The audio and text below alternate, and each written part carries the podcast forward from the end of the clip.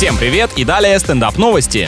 Японские ученые разработали стиратель памяти наподобие того, что можно увидеть в фильме «Люди в черном». Круто, жду не дождусь говорящих мопсов, ну а новую цивилизацию в своем шкафчике некоторые грязнули уже давно воплотили в жизнь. В реальности алгоритм действий, правда, отличается от киношного. Эксперимент проводился на мышах, и для достижения эффекта на них воздействовали светом дважды, а до этого внутривенно вводили специальный раствор. Ну, классно, теперь грызуны никому не расскажут ваши секреты. Наконец-то эта проблема решена.